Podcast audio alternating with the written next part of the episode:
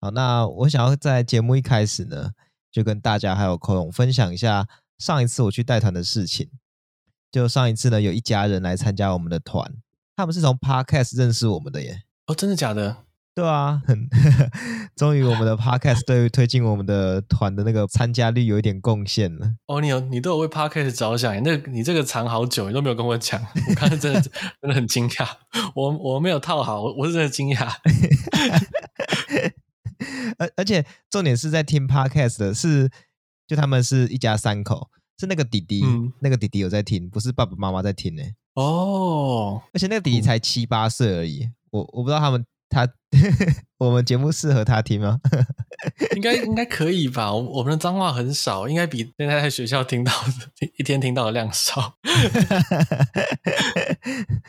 哇，嗯。我那时候也先问那个弟弟说，我能不能在 Podcast 上面谈到他哦，然后但我没有问他能不能讲他的名字，嗯，我为了保护各自，我就说，呃，他是姓黄的弟弟哦，姓黄，对，姓黄，怕怕他不知道我在讲他这样，嗯。那反正我就觉得他超厉害的，还有压力很大，因为我其实很久没有带团了，我前几个月都在忙讲师培训的事嘛。那因为我时间就就那样，然后我是研究生，所以我就把那个带团的时间拿去弄讲师培训。然后本来想说，嗯、哦，这个培训终于告一个段落，可以来暖身暖身，结果就遇到一个大魔王。希望希望我当天的表现没有让他失望啊。哦，其实其实我觉得现在小朋友很多都好厉害，越来越多这样厉害的小朋友。对对对对对，我觉得他们能够接触到的媒体比我们以前小时候多很多，各种资讯啊媒体。那如果有心，然后也认真，其实真的会比我们厉害。对，而且他说他是读信贤那边的国小，然后他们说时常就会去信贤那边走，哎，很棒哎，信贤是生态很好的地方。哦，我知道那个小学，哦是哦，我我知道那个啊，对我我之前有紧急。紧急跑去借一下厕所，这样，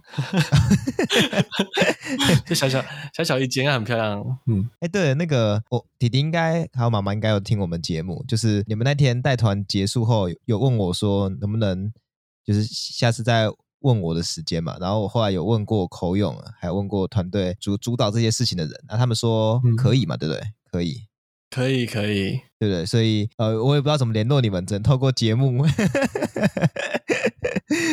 你们可以联络粉砖，然后你们你们想要指定那个上次的事项，打错字没关系，就是事项这样子。对，好好好，OK OK OK，好，花一点时间就跟大家分享这个让我有点开心的小事，这样子。那我们就进入我们的正式新闻环节。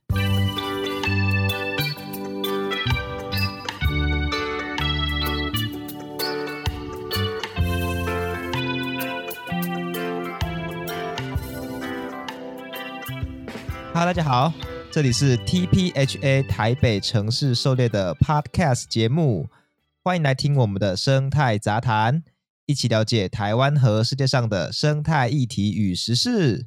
我是世祥，我是口勇，我们每个礼拜六中午十二点都会准时上架。那么，我们是一个生态导览的团队，专门带大家到都市近郊或是浅山，寻找各种野生动物。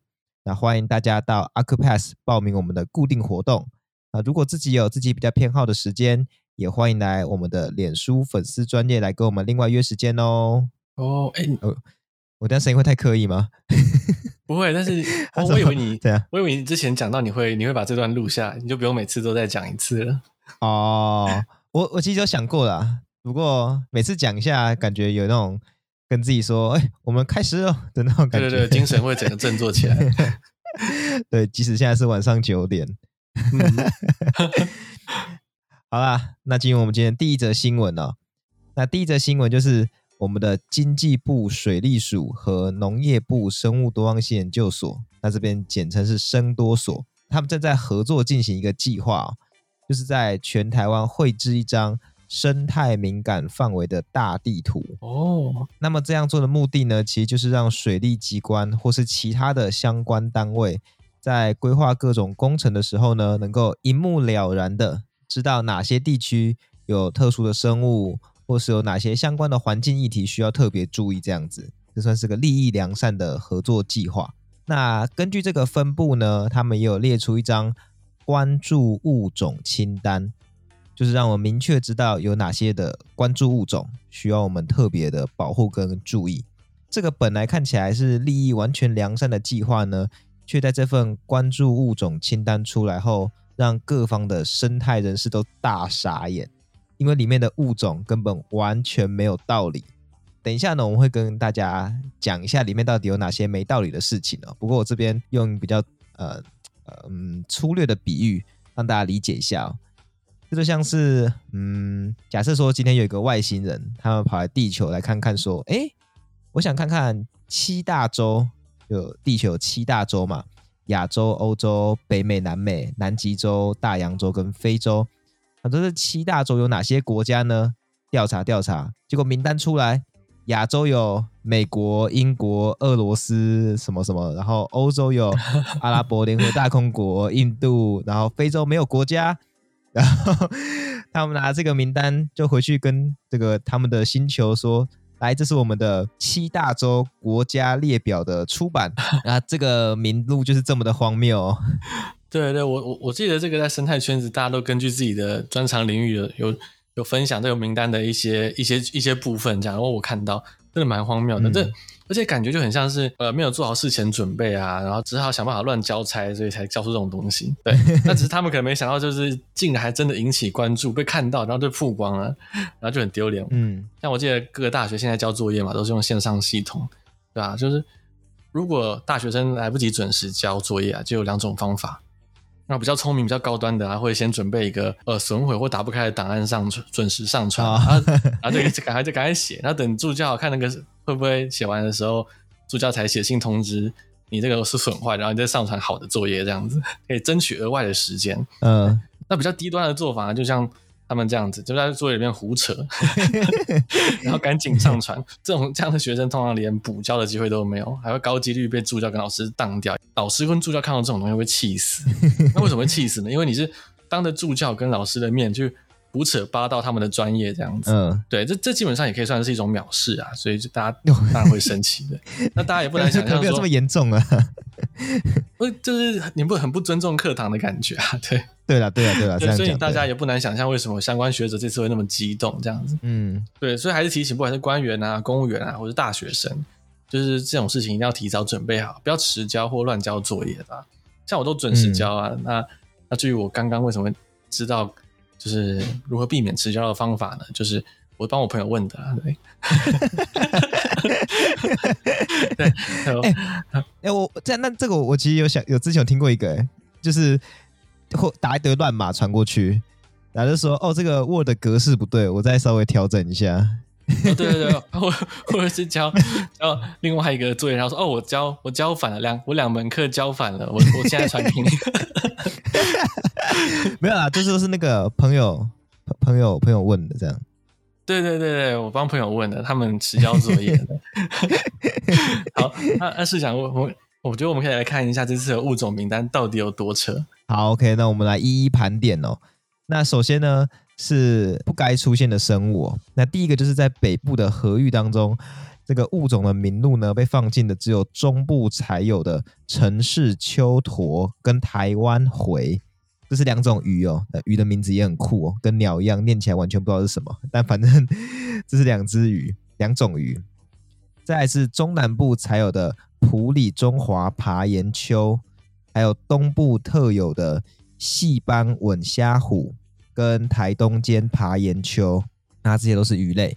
再来还有是东部才有的甲巨齿米虾，是虾虾子。还有恒春半岛才有的恒春吻虾虎，那这是就是呃鱼类跟虾子的部分。再来在北部的河域呢，还被放进了只有台江国家公园才有的稀有植物厚叶牵牛。然后中南部才有的细叶山马黄，麻黄不是那个那个那个水蛭，对对对，不是水蛭，是一种植物。然后还被放进了南部才有的屏东见风红，南投花莲才有的大叶双盖蕨，中部才有的小果棱，海岸山脉跟花莲的近海的山区才有的小叶罗汉松。那这植物的部分。那我想到这边就可以暂时告一个段落了。其实还有很多很多，那这只是一小部分而已。那这部分就是根本没有道理啊，就是完全不该在这边会有的名录。你们到底怎么爬资料、爬出这些东西的？对，就怪不得有人戏称这是做梦梦到的名录。对，我也小小想补充一下，就是昆虫那两爬的部分其实也没有好到哪里去，这样子。对，嗯、有点有点像是就拿着保育类名录随便填的感觉。对，那当初有被骂的一个啊，是南阳溪的关注物种列长臂金龟。兰阳溪很像是冲积平原的地方，那长臂金龟是分布在中高海拔山区的甲虫。对，所以大家都笑翻。嗯、但是这个我还能理解，因为兰阳溪的中上游呢，确实算是中高海拔山区。我就觉得，哎，有一些可能还有机会，但是就总觉得怪怪的，因为它列列了一大堆，好像是直接复制贴上的感觉。对，但在高雄凤山呢、啊，它有列出台北树啊，我就觉得这真的太神奇，神奇让我们难以接受。好，那大家以为就这样吗？哎，不止，这边是讲不该出现的生物，那再来是记录不完全的部分。呃，和平溪的水系呢，这个在这个水系的候选关注物种清单当中，鱼类、昆虫、哺乳类跟两栖类都是零种，也就是说，在这个水系呢，鱼类、昆虫、哺乳类跟两栖类在开发上完全没有需要特别关注的物种。再来，在黄溪水系，它的虾蟹类也是零种。凤山溪水系、头前溪水系跟后龙溪水系的昆虫也是零种，那这有可能吗？就因为有人想说啊，会不会是因为他这个是翻资料吧，就是调资料库，不是大家这真的亲亲自考察，这也不太可能。有人去调查过说，其实资料库是有和平溪的资料的。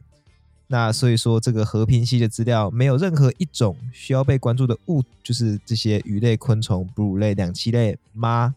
需要被关注的鱼类跟昆虫类，竟然在这种跨越高海拔到低海拔的水系一种都没有，这个筛选标准到底是什么？啊，也有人可能会问说，哎，可能真的没有啊？好好，可能真的没有。那我们就来看，通过筛选有没有一些奇怪的东西？好，通过筛选的物种。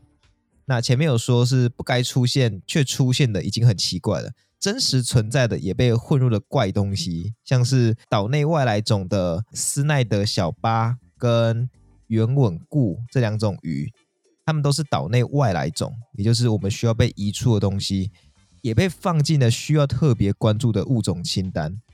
嗯，那这也太怪了吧？证明就是我们需要移掉的东西，怎么会是开发时我们需要考量的物种呢？那你是说负面关注吧？不，他 把球放在一起是这样子吗？就混在一起。哦，好，这样这样他应该也要放吴郭鱼才对。孔雀鱼可能也要放啊，大肚鱼可能也要放吧。啊、还有另外一个受人诟病的就是被忽略的生物，大家不知道听到现在就想说，哎，奇怪，昆虫。嗯，到现在好像也只听到长臂金龟而已。嗯，那难道说这些所有的水域没有任何一种其他昆虫需要被关注的吗？事实是在这份名单当中的昆虫呢，其实就只有放保育类昆虫而已。那这件事其实算蛮诡异的。那我这边先不提，就是那种有缺少类、缺少资料的昆虫类群啊，毕竟昆虫太多，做的人太少，所以资料缺乏，这个是一定会有的。那我我相信。国内调查量非常高的蝴蝶、蛾类跟其他非保育类的蜻蜓，这些资料绝对是够的。那在这些水域都没有任何一种是需要被关注的吗？或是对于环境很敏感的水生昆虫，比方说像石蚕蛾之类的，呃，水域昆虫调查其实也都有在做。那难道这些昆虫，水生的昆虫也都没有一种是需要被关注的吗？那除了昆虫之外呢，也有人提到。呃，两侧洄游性的鱼类也全部被排除在这些需要被关注的物种候选清单之外。那解释一下哦，大家应该蛮常听到洄游性的鱼类啊。不过大家常听到的洄游性鱼类应该是那种呃鲑鱼啊，逆流而上洄游去产卵。那所谓的两侧洄游指的是不以繁殖为目的的洄游行为，就叫两侧洄游，也就是。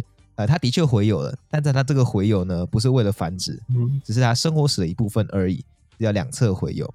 那既然这个名录是针对水域的名录，在这鱼的这方面不是应该更加注重吗？那怎么呃已经很常被忽略的这些两侧洄游性的鱼类，在这个名单当中，尤其可能过往之后在水水域相关地方开发的单位都需要去参考这份名录的情况下，还去忽略了这样子的呃类群。对，而且其实还还蛮明显，是他真的就是开会前好像没有去特别找一些相关的学者去参加，像是以鱼鱼类来说的话，台湾基本上你不能忽略的，像周明泰老师，嗯，那或者像刘锡章老师是做溪流生态跟鱼类的，那嗯，他们看到名单也是很诧异，他们很明显是没有参与这样的会议，对。对而且他们他们应该是没被告知要去参加这样的会议，这个我后面会讲。就是对，呃，根据这个单位所述，哦，就是这个名单呢，就是调用很多很多资料库啊，所以其实呃，也有人可能会想说，那可能就是资料库本身的问题，而不是这次这个计划的问题。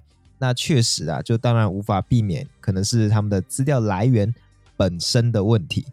可是错误百出还是很离谱，你不可能让他们一句说哦，那是别人的问题就带过。毕竟资料品质的过滤，其实也是资料使用者的义务啊。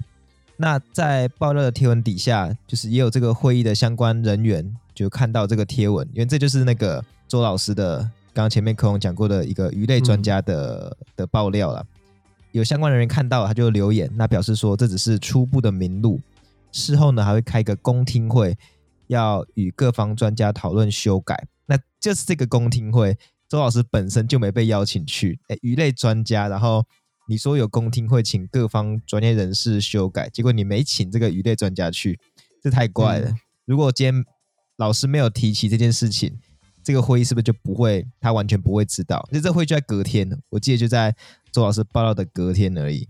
应该是紧急在公关处理公关危机吧？感觉就是紧急发言。我不知道，我我不知道，对。不过这个处理也让人觉得很匪夷所思哦，就是说这只是初步的名录，但是错误这么多，也就难以让人不去想说这是不是在占专家的便宜啊？然后也顺便给他们做背书，就像是主管或是老师要我们小组交一个报告或是论文，然后呃，我直接给负责整合的组长一篇乱七八糟的内容，那组长呢就无偿的改的要死要活一样。然后组长还得为这份他改的要死要活，而且本来不是他应该先就是改这么多的这份报告去做背书，那这当然有阴谋论的感觉在啦。可是这份名录真的错误百出到让人不得不去这样想。对对，而且这些事情事情不是他们主动公开的，是被爆出来的。对，所以确实会让人有联想啦。不过，嗯，接下来要跟大家讲说，我还是平衡报道说，水利署它愿意主动关注生物多样性的问题，它这个出发点其实还是还是值得嘉许啊。毕竟他们处理的第一顺位都写明的是民生用水、民生用水跟人民生命财产安全这两样，嗯，而且其实光是这两项，我们就知道，呃，水利署的业务就庞杂，非常的非常的庞杂，够他们忙的了。对，嗯，但还是希望你都已经选择要去关注这样的事情了，那。在这件事情上，我会觉得他们的做法能更尊重专业一点。嗯，另外像水利署其实也推动了很多很好的项目，而像水利工程的金苹果奖就会票选说要去表扬台湾年度十大优秀水利工程。嗯，那这个水利工程要兼顾生物多样性维持、国土保安、人民安全，还有清水设施的存在以及美观等项目才能够入围。嗯，同时它有金苹果奖。也有那个民间的 NGO 组织台湾河西网发起的金烂苹果奖，一样用票选的方式去监督水利署每年两百七十亿的治水经费下最浪费经费、最破坏生态，然后甚至还有一些还是加剧洪患发生的十大最烂水利工程。对，那其实如果说大家对于这些我们在节目一路一路下来听到的荒诞离奇的水利工程非常不满。然后你同时又想要真的参与这件事，让台湾更好的话，其实我觉得大家真的要去关注这个票选活动。但今年的金烂苹果奖呢？嗯、哦，在我们的呃这集 podcast 上映的时候，它会那个不是上映了，那个是这样上传的时候，它会刚完成上架上架上架的时候，对，在九月二十三号，如果你们上台湾河西网就可以看到票选结果。那当天下午的两点到四点，也有评选发布会议的线上直播可以看。那另外，如果你关注台湾河川生态所面临的其他问题啊，这一年难尽啊。我们碍于节目长度，我们能讲的也很有限。我们现在都在讲水利工程，但其实这是很很多方面的呃综合性的复合性的问题。对对，我们也比较难把这些危机都讲的那么仔细。嗯，那很刚好就是最新一集的《我们的岛》这个节目呢，它也在讲淡水鱼面临的危机。那大家也可以到我们的岛的脸书粉专或 YouTube 上面去看，算是提供大家一个比较优质的延伸阅读这样子。嗯，好，那我们这集先，哦，不是，我们这集还没结束，我们这一则新闻 就到这边告个段落。下一则新闻呢，我们要讲一个汲取教训的故事哦。就是今年的九月十一号，在香港有民众发现了一只鲸鱼的身影。那他发现这只鲸鱼呢，了无生气的感觉哦，所以就立刻通报当地的渔护署，就是渔农自然护理署，对，在香港。那渔护署呢，一接到消息，就跟海洋公园兽医啊，然后动物护理跟香港海洋公园保育基金团队联手。赶快赶到现场，嗯，再加上政府甚至有派出了直升机来帮忙，所以当天晚上六点就找到那条金鱼了。但不巧的是，刚找到没多久，那个金鱼就不见。但他们并没有就此放着哦，就是香港的海事处呢，就派人加强取缔，挡下了所有试图租船赏金的人。那这个行动效率非常非常高，所以这是一个非常好的一个新闻。不过呢，这其实是一个汲取教训的结果。什么教训呢？也就在几个月前，才有一段相似的剧情，但却有一个比较悲剧的结果，就是在今年的七月十三号，有一只布氏鲸，呃，就是一种鲸鱼啦，在香港的西贡水域出现。那隔两天呢，七月十五号，渔护署他到场巡海，没有发现。到七月二十五号，也第一次发现已经是十三号，现在已经二十五号了，海洋公园才确认到这个鲸鱼呢。已经有大片的伤口，看起来像是被船的螺旋桨撞到的感觉。那一直到七月二十六号，才有中央宣布要加强巡逻啊，呼吁不要追鲸鱼啊。但同时呢，中央也拒绝了各种就是提出说保护鲸鱼要暂时设一个保护区之类等等的提议，他们都拒绝了。那要知道，就是七月十三号一直到七月二十六号。这段时间，每天几乎每天都有大批的观光客出船来赏金，那跟鲸鱼在非常非常近的距离哦，对鲸鱼的声音啊、压迫啊、骚扰的压力非常非常的大，甚至还有物理上伤害到鲸鱼的状况。那直到七月三十一号，就发现这个鲸鱼确认死亡。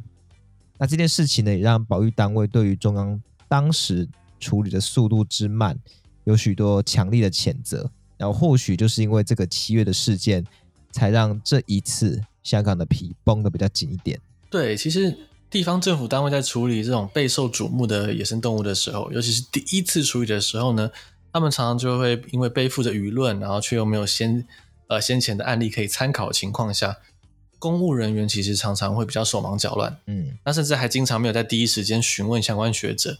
那在台湾甚至还有发生过找错专家的事的这种事情，你要不要直接把它讲出来？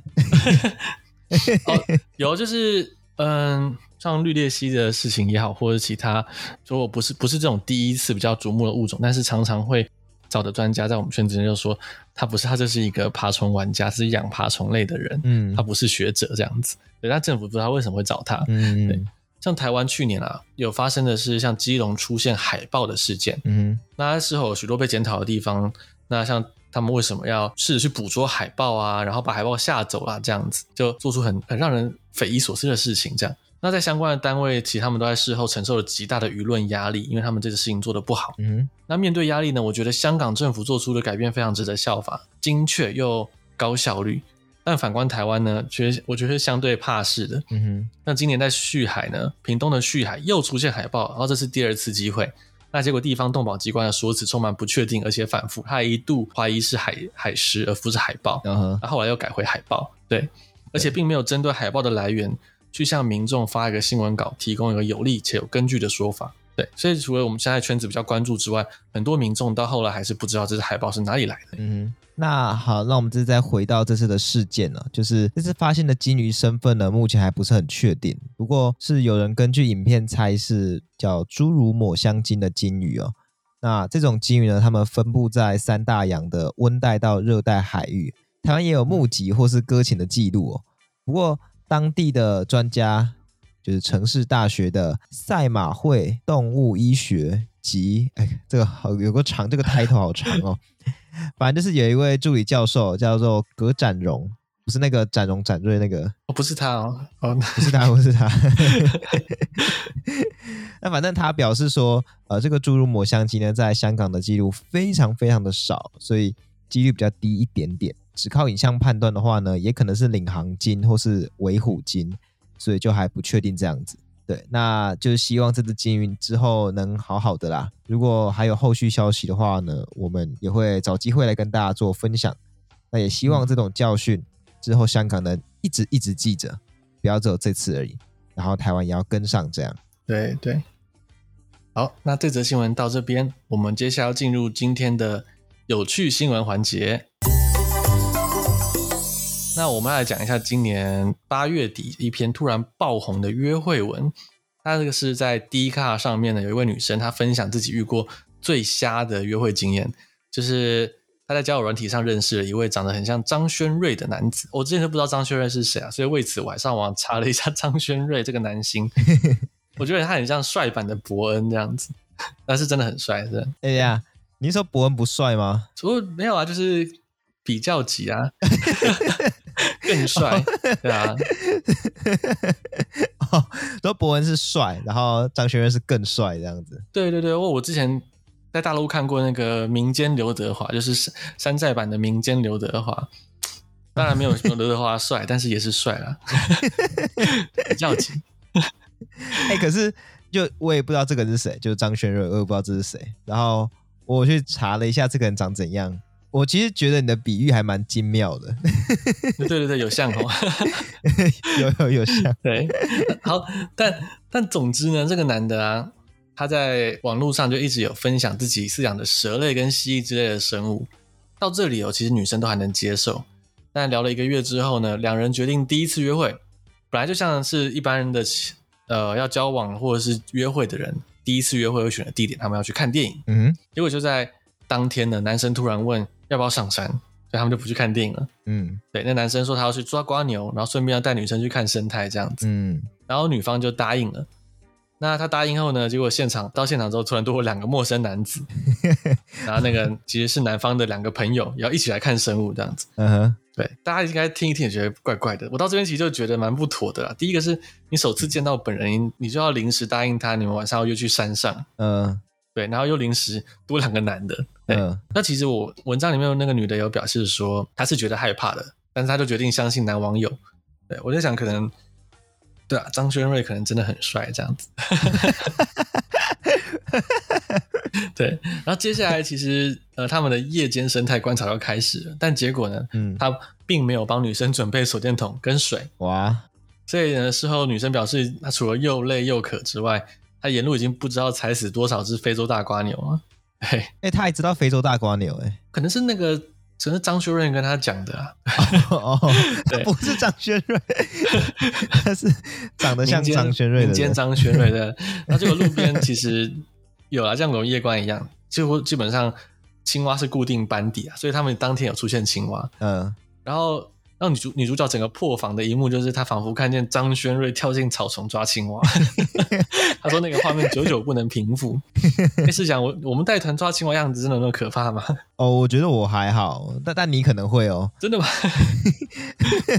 哎、欸，毕竟你你还会爬到边坡或甚至山壁上面找蛇什么的。我觉得个人第一次看到，应该也会也会觉得久久不能平复。不对，我记得有一次带团，他客人知道他们自己有保险嘛，然后他还他好像问另外一个跟我搭档的讲师说：“哎，讲师你们有保险吗？”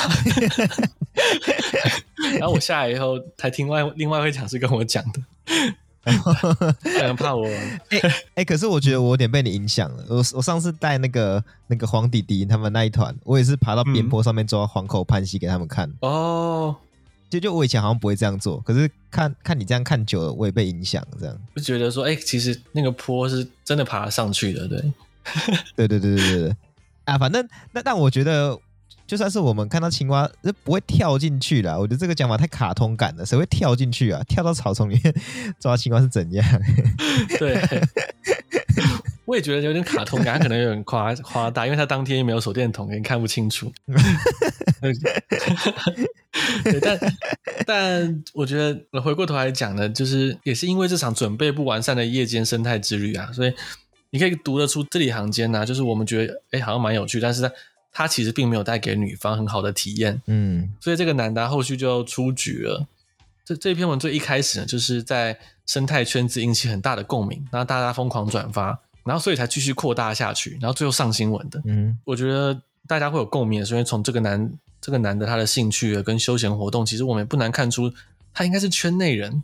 但其实我后来又一路追到他被发成新闻之后，如果你更仔细的看看这篇文在生态圈内跟生态圈外造成的反应，你会发现其实刚开始在圈内时，好多人都说，哎。这个男的好可爱哦，或者这个约会好特别，希望自己也可以遇到这样的约会对象，这样子。真的吗？有吗？有很多很多，超级多。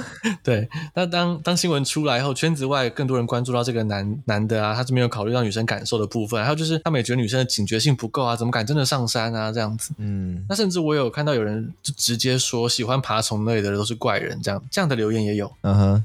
那看着看着，我是蛮难过的啊。毕竟这样的约会有有机会让大众去认识夜间观察这种活动。那如果被写出来是好的体验，就是正面效正面效益这样子。嗯。但他这次似乎造成了反效果。对对，我会觉得越冷门的圈子啊里面的人价值观和注重的点，有时候会跟一般大众相差的稍微再更远一点。嗯。所以也比较容易会用错误的方式去试图推广自己的圈子。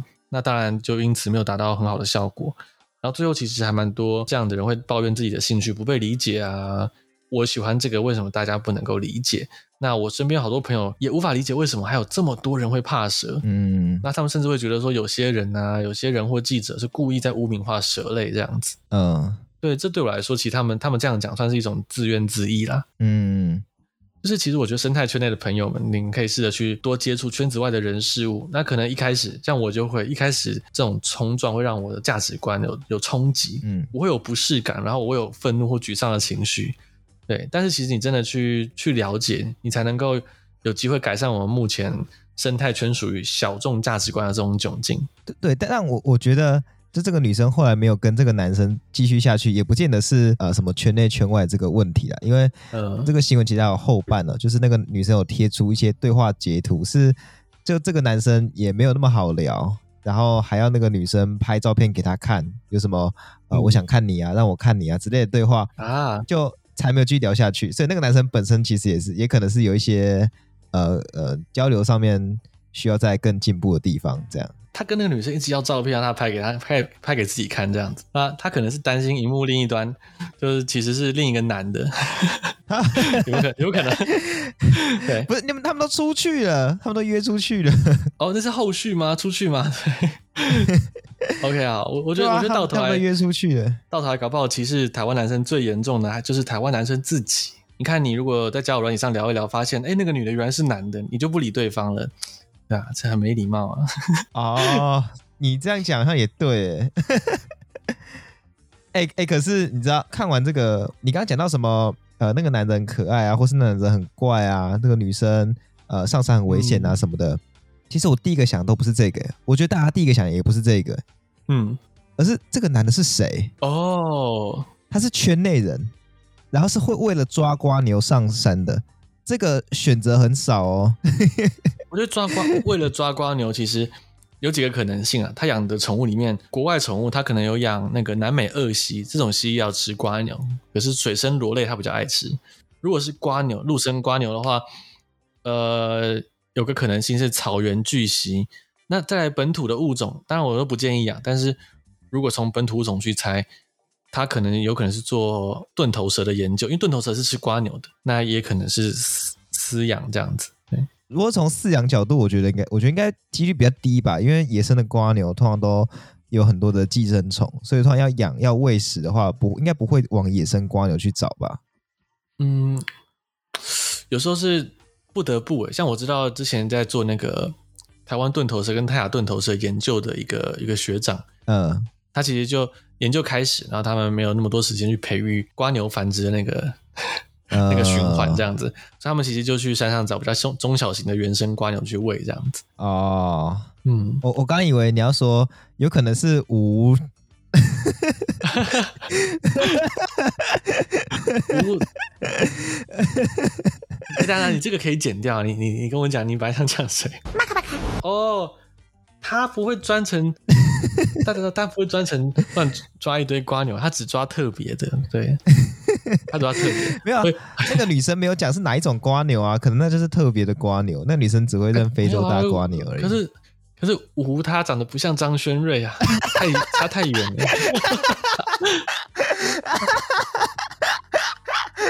我还有知道想说，连姓陈的也有，就是有可能会抓过来，姓陈、姓张，还有姓王的。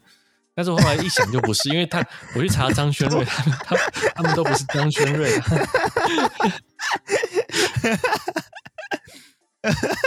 哎，对对对，我没有想啊，对，那范围更窄嘞，像张轩瑞，然后圈内，然后。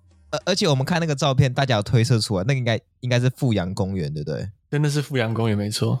对，所以他应该是台北人，长得像张轩瑞，嗯、台北人，然后嗯，会去抓瓜牛的。这个范围应该很小吧？对，我觉得。张轩有人长得像张轩睿，在我们圈子应该蛮有名的。像如果有人长得像金城武，应该应该应该圈子内都知道他是谁啊。他也不用太有名，他就长得像金城武的话，因为我们圈子这么小。好吧，这个肯定是个.应该就是个罗生门了。对对对，好了，等下我是这有点太欢乐了，我们要进到让我们怀念他的环节了。嗯。好，有办法吗？有，可以，这个这个心情，OK，好，OK，啊，我们呃这两周让我们怀念他，相都相当严肃啊。好，那接下来进到让我们怀念他的环节。那今天第一个呢，我们要怀念的对象是印度的大象。在印度这边呢，人象冲突其实一直以来都是非常非常严重的事情了。那根据估计呢，印度每年都有超过四百人跟一百只大象是死于人象冲突的，所以呢，就会有人用比较极端的方式来去对付大象，其中一个就是水果炸弹。那顾名思义，就是在水果里面放炸弹这样子。那今年九月五号呢，在印度南部的泰米尔纳德邦，就有发现一只应该是吃了阿布杜盖的大象。那阿布杜盖就是。一种印度的水果炸弹这样子，那这只大象被发现，呃，是嘴部被炸烂而死，就这很惨，应该是饿死，蛮惨的这样。呃，不不确定，有可能是受伤感染这样子。哦，有可能，嗯，对，所以就，哎，这个问题呢是一个长久的问题啦，就让我们怀念这只这些大象，还有在这地方跟大象起冲突的人们吧。对对，那下一个我们要怀念的对象呢是澳洲的鳄鱼。在今年四月呢，澳洲的昆士兰北部就有一只无头的鳄鱼尸体被发现，但那时候呢，并没办法确认这只鳄鱼的身份。最近呢，像类似的事件呢，却又突然跑出来了。当地的原住民自治团体，一个叫做卡本塔利亚土地委员会，他们就表示说，最近两个月接连发生了六起鳄鱼遭射杀的案例，那其中有三起呢，鳄鱼也是断头的。然后，其中一名当地的渔民在澳洲广播公司接受采访的时候也说，过去几个月他在诺曼顿这个地方也发现了十四具鳄鱼的尸体。还有另外一位是专门经营鳄鱼旅游的这位业者呢，叫做 David。那他也表示他的鳄鱼被射杀，甚至有一个自称叫“顶级掠食者”的不明人士打电话给他说他会继续杀。哇！那这些事件呢，主要都发生在鳄鱼旅游旺盛的地方哦，所以有人猜想哦，可能是当地那些鼓吹澳洲鳄鱼太多，要去做减少的那一派的人所做的示威哦。不过，因为鳄鱼旅游对于当地是有这个经济效益的，所以当地人呢是想要去保护鳄鱼，所以就是成等于变成两派这样子。嗯，所以呃，真相如何还不确定，但无论如何呢，让我们就怀念这些无辜惨死的鳄鱼们吧。那最后一个今天要怀念的动物呢，是加拿大的一只鹿。今年的九月三号，加拿大的安大略省的警方呢接获通报，有一只被车撞到的鹿。那警方到场呢，就可能是判断说这只鹿已经受伤太重，已经没救了，所以要实施原地安乐死。那这件事在当地是合法的，就警察可以依照 SOP 来去为已经很难救活的野生动物做安乐死这样子。但没想到在这一次的事件当中，警方却没有依照 SOP 做，而是拿起斧头狂砸这一头鹿长达一个小时，这个鹿才终于断气。那这是非常非常不符合动物福利的做法。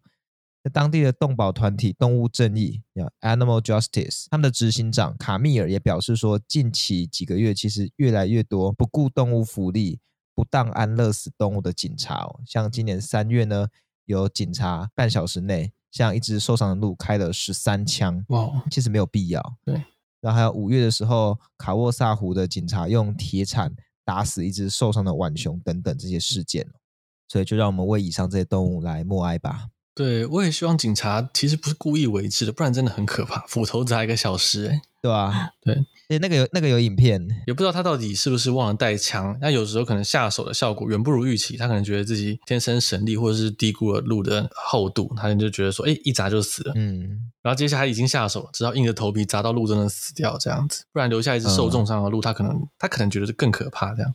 对，呃、也不知道不知道为什么。嗯，对，不知道。哦我怀念他。好，那今天这一集呢，就到这边告一个段落。那节目的最后呢，我们来稍微夜配一下我们自己的产品。好，那孔孔，我问你哦，就如果你要跟就我们的听众推荐一个行程，嗯、那你会想要向什么样的听众推荐哪一条路线？呃，我觉得如果如果听众们你们还没有参加过我们的任何活动的话，我会觉得好。首先，你愿意参加两个半小时的行程。那我会觉得，我会推荐一个，呃，叫做清潭野鸡的路线，可以挑战看看。那它的位置是在新店捷运站附近的郊山，所以交通易达性也很高。嗯，而且呢，两个半小时我们会走到蛮深入的地方，有机会看到的生物非常多。嗯、我个人觉得这边 CP 值是最高的。像我自己没有带团的时候，如果想去看看动物，然后讲求交通方便，我也常常还是会去。对对，然后我我们相关科系如果系上有要带学弟妹初次尝试夜观的话。这个地方也常常是我们的首选。对对对，嗯，好，那呃，欢迎如果有兴趣，然后想要去野外尝试，不要去找那个网络上的网友约会才带你第一次尝试，也 就是或者是怕以后约会的时候遇到网友找你，然后呃，你不知道该怎么办才好。呃，欢迎先来我们这边体验一下，我们是专门的。而且也不会只有我们两个，对对对，也不会有莫名跑出来的另外两个男人哦。对，可能会有其他团员啦，但是放心，有有讲师在，不用不用怕。对，对，好，那喜欢我们的频道呢，记得到各大 Podcast 平台给我们五星好评。对于我们或是什么生态议题有兴趣的，也欢迎透过 SoundOn 的赞助连接，或是我们的 Google 表单跟我们说哦。哎，对了，讲到这边，其实我们有两个。两位听众都有来这个表单跟我们留言啊，但是不过最近就是还没有空档可以塞下呃两位的问题。不过我有看到，所以呃各位如果有什么其他的问题呢，也欢迎在表单填写。然后如果是我们比较擅长的问题呢，我们就能够比较快排进去。但如果我们比较不擅长的话呢，我们可能就需要呃时间来去查一些资料这样子。如果说有几周生态新闻少一点的话，我们就拿出来跟大家聊一聊这样子。嗯，好，那今天我们就这个样子，我们就下次再见啦，拜拜，拜拜。